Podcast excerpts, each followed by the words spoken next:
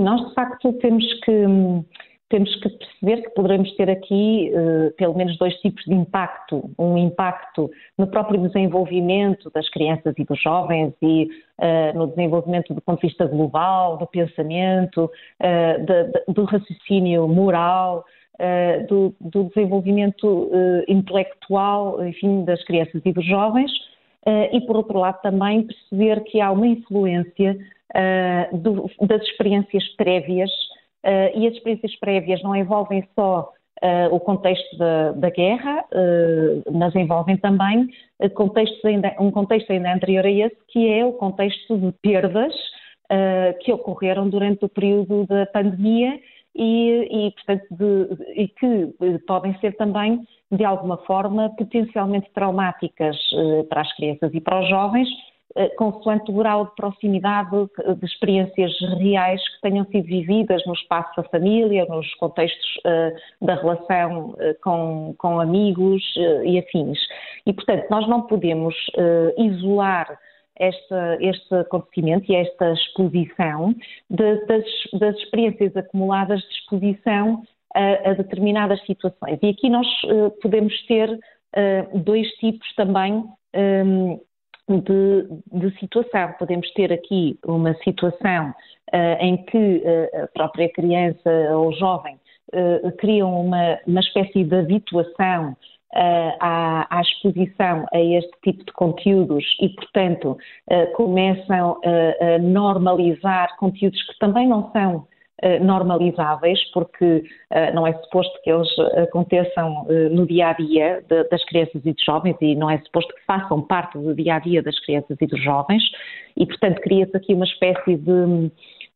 de sensibilização face a estes, a estes, conteúdos, que diminui também o sentido crítico em relação aos mesmos e que pode promover até comportamentos um, uh, mais desajustados face a essas experiências.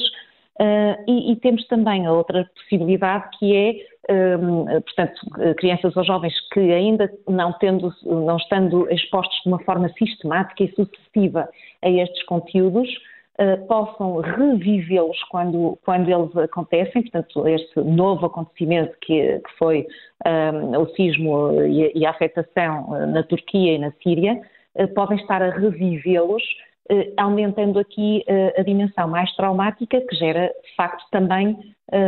dificuldades do ponto de vista, por exemplo, da ansiedade e até da, da própria da ansiedade, do medo da perda,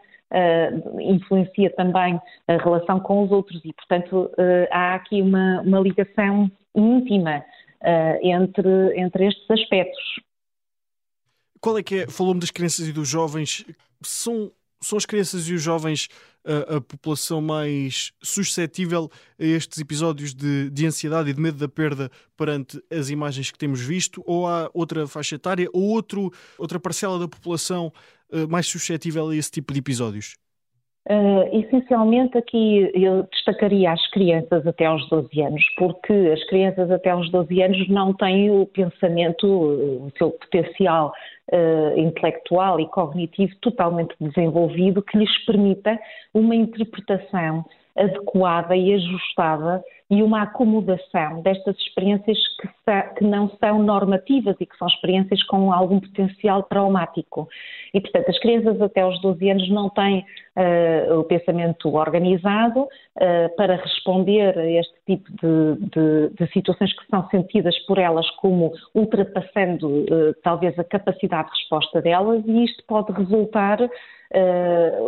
numa situação em que a criança começa a criar uh, espaços vazios, vá, no seu pensamento e a procurar respostas para aquilo que está a acontecer que não consegue encontrar e, portanto, uh, tornam-se situações menos bem resolvidas e que geram menor capacidade de adaptação por parte de crianças mais pequenas. E, portanto, uh, nesta, nesta perspectiva, aquilo que nós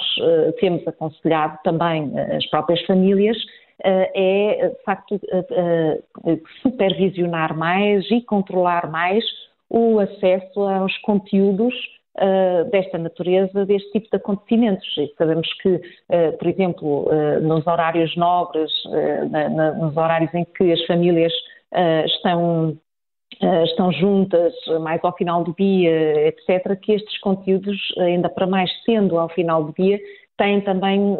têm um impacto, se, se forem passados de forma sucessiva, têm um impacto na, na vida das crianças. Por isso, por isso é necessário, de alguma forma, prepará-las, não é? Retirá-las totalmente da exposição aos conteúdos, porque uh, de alguma forma uh, não se consegue ter o controle dessa exposição, porque se ela não acontece no contexto da família, pode acontecer no contexto da escola ou pode haver conversas que depois as crianças não entendem, uh, de maneira que é importante que os contextos sejam apresentados estas situações sejam apresentadas pelas, pelos próprios pais ou cuidadores aos seus filhos e sejam, sejam os primeiros a falar sobre estas uh, dimensões do que se está a passar, mas sem depois permitir uma exposição uh,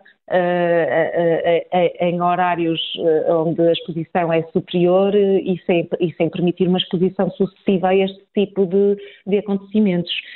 E, portanto, para responder mais diretamente à sua questão, de facto, as crianças, sobretudo as crianças até aos 12 anos, são um grupo mais vulnerável. Uh, e, e, depois há outros grupos uh, também mais vulneráveis em função daquilo que consideram ser a proximidade de experiências. Por exemplo, quando uh, se nós estivermos a visionar imagens que há, sabemos que há crianças que não foram um, não, não, são sobreviventes, não foram sobreviventes de, desta situação, isto vai impactar mais uma criança porque ela se sente mais próxima de um seu semelhante de uma mesma idade, não é? E, portanto, isto tem, eh, tem este tipo de impactos. Naturalmente que, se estamos a falar de jovens que, eh, que tenham algum tipo de vulnerabilidade, por exemplo, ou de adultos com algum tipo de vulnerabilidade, e vulnerabilidade também pode ser apenas a exposição experiências acumuladas de, de, de, eventuais perdas, nomeadamente aqui já, já vamos num terceiro acontecimento uh, com significado uh, mundial. Um, isto faz com que uh, essa, essa, maior vulnerabilidade mais pessoal pode gerar dificuldade em lidar com acontecimentos sobre os quais as pessoas não têm controle, não é? Deixe-me tentar ver se percebi bem a ideia que me tentou transmitir. As crianças não devem ser mantidas na ignorância em relação a estes temas, devem eh, saber e ser incluídas. No entanto, deve haver algum controle por parte dos pais no contacto com estas imagens Certo, exatamente. E, e, e, portanto, o que é que isto significa na prática? Que, uh, por exemplo, em determinados períodos, tempo, janelas temporais, uh, nomeadamente uh, mais à noite, e, portanto, que vai coincidir com os horários anteriores à ida de, das crianças para, para a cama, não, não é positivo que estejam expostas a, a este tipo de imagens e também não é positivo que sejam expostas a esse tipo de imagens sem antes haver um diálogo prévio da família para introduzir este tema e poderem conversar sobre esse tema e tirar as dúvidas das crianças. Portanto, teria que ser uh, uma, uma, abordagem uh, com uma, uma uh, identificação dos conteúdos que são mais apropriados para as crianças assistirem. Portanto, talvez não seja uh, bom uh, a exposição das crianças de, de uma forma mais continuada, quando, quando estamos a falar, por exemplo, de, de, de, documentários mais prolongados sobre o tema, onde se revisitam, vezes sem conta, exatamente as mesmas imagens. E, portanto, basta uma vez para que isto possa ser tema de conversa dentro da família e ser aproveitado também para tentar uh, apoiar as crianças na integração das experiências que estão a assistir. E não é preciso estar a repetir a visualização das imagens uh, vezes sem conta. E, e, principalmente, pelo que percebi também, imagens que envolvam crianças também, porque por ver Sim, alguém seu semelhante envolvido. Uma maior solidariedade quando, quando, está, quando são afetados os seus próprios pares, não é? Portanto, da mesma idade ou, quando, ou quando se trata de famílias, portanto, são os contextos uh, de vida principais das crianças e, portanto, quando sentem que há alguma similaridade entre a sua situação pessoal e a situação que está a acontecer, uh, esta experiência externa, então ela vai aumentar o seu sofrimento e as reações de ansiedade, de irritabilidade, de, de zanga, de tristeza, vão também aumentar. Uma questão agora, acredito que não seja propriamente, um, ou que possa ser um bocadinho já fora da sua área, ainda assim gostava de, enquanto psicóloga, perceber qual é que é a sua visão. Entendo que estas imagens deviam, devem ser expostas com, com tanta abertura uh, como, como são. Eu entendo que, enquanto psicóloga, eu acho aquilo que, que, me, que me parece importante referir é que é, é muito provável que a exposição a este tipo de eventos e de acontecimentos tenha impacto no próprio desenvolvimento das crianças e no desenvolvimento uh, global das crianças, independentemente se elas vão reagir melhor ou pior do ponto de vista momentâneo uh, à situação. Um, e depois também importa considerar uh, outras questões que só as famílias, conhecendo bem uh, as suas crianças, uh, podem ponderar. Por exemplo, se, se, estamos a falar de crianças que habitualmente já, já são crianças que se preocupam com o tema da morte, que referem muitas vezes o tema da morte, por exemplo, há, há, períodos do desenvolvimento das crianças, nomeadamente por volta dos quatro anos, que é comum que as crianças fiquem preocupadas com a possibilidade de perderem os seus pais. Ora, eh, se estamos a falar de uma fase em que as crianças possam estar a, a viver eh, eh, algumas preocupações sobre estes temas, da morte, da perda e afins, então também devem os pais estar mais alerta para esta situação e perceber que elas poderão estar numa situação de maior vulnerabilidade e que isso pode afetar, de facto, o seu desenvolvimento.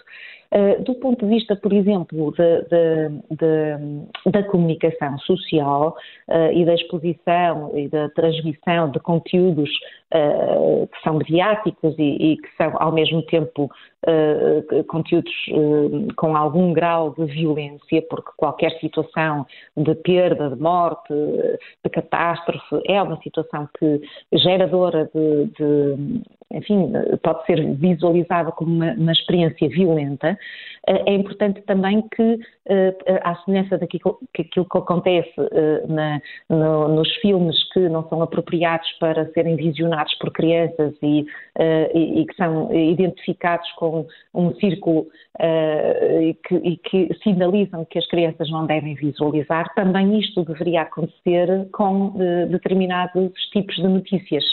Uh, e isso permitiria também aos próprios pais antecipar uh, determinado tipo de situações e uh, melhor supervisionar a exposição das crianças aos conteúdos mediáticos,